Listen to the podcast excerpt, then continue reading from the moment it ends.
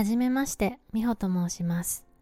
このポッドキャストでは、日本や日本人のこと、日本語学習についてゆるーくお話ししたいと思います。友達とカフェにいるような感じで気軽に聞いてくれたら嬉しいです。今回のテーマは言語学習で大切な3つのポイントです。このポッドキャストを聞いてくださる方は日本語を勉強している方が多いと思います。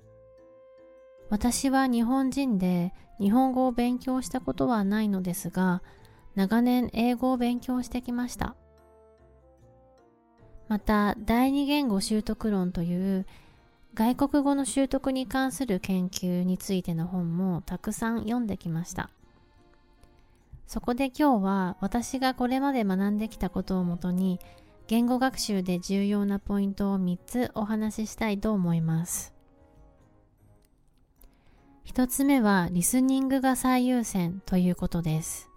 第二言語習得論では外国語の学習法として大量のインプットと少量のアウトプットが効果的だと言われています。インプットは読むことと聞くこと、アウトプットは書くことと話すことです。インプットとアウトプットは両方大事ですが、十分なインプットがなければアウトプットができません。雑巾をどんなに強く絞っても水をしっかり含んでいないと水は出てこないですよね。それと一緒です。だからまずはたくさんインプットすることが必要なんです。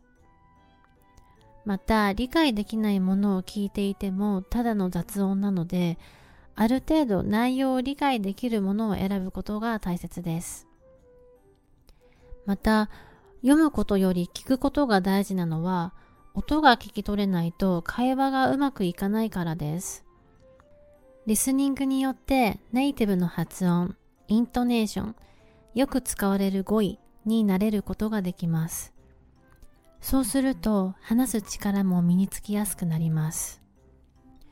なので日本語が話せるようになりたい方はできるだけたくさん日本語を聞くことを心がけてみてください。二つ目は声に出して練習するということです。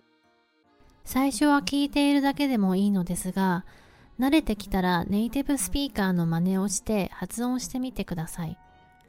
日本語で音読と呼ばれる学習法です。自分で発音することで単語やフレーズが覚えやすくなり、スピーキングが上達します。また、発音できる音は聞き取れるので、聴解も楽になります。中級者以上の方は、日本のドラマや映画を見ながらセリフを言ってみるのがおすすめです。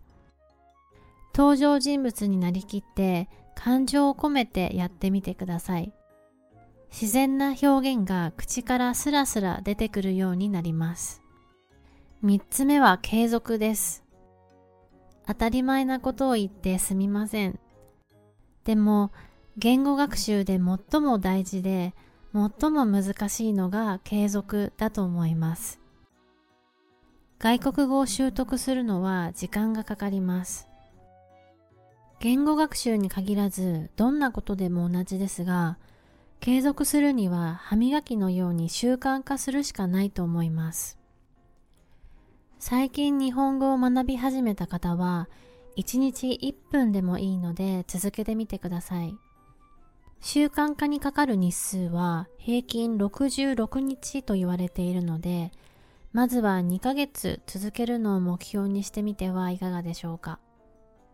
私が英語学習を続けるのに役立った方法は3つあって、1つ目は楽しいと思える素材を選ぶ。2つ目は目標を立てる。3つ目は毎日の学習スケジュールを立てるです。好きな映画を繰り返し見たり、好きな歌手の曲を歌ったりして楽しみながら英語を学ぶようにしています。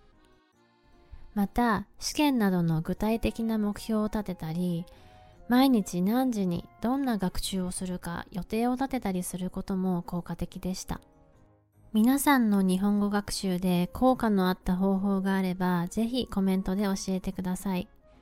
それでは今日はこの辺で。ありがとうございました。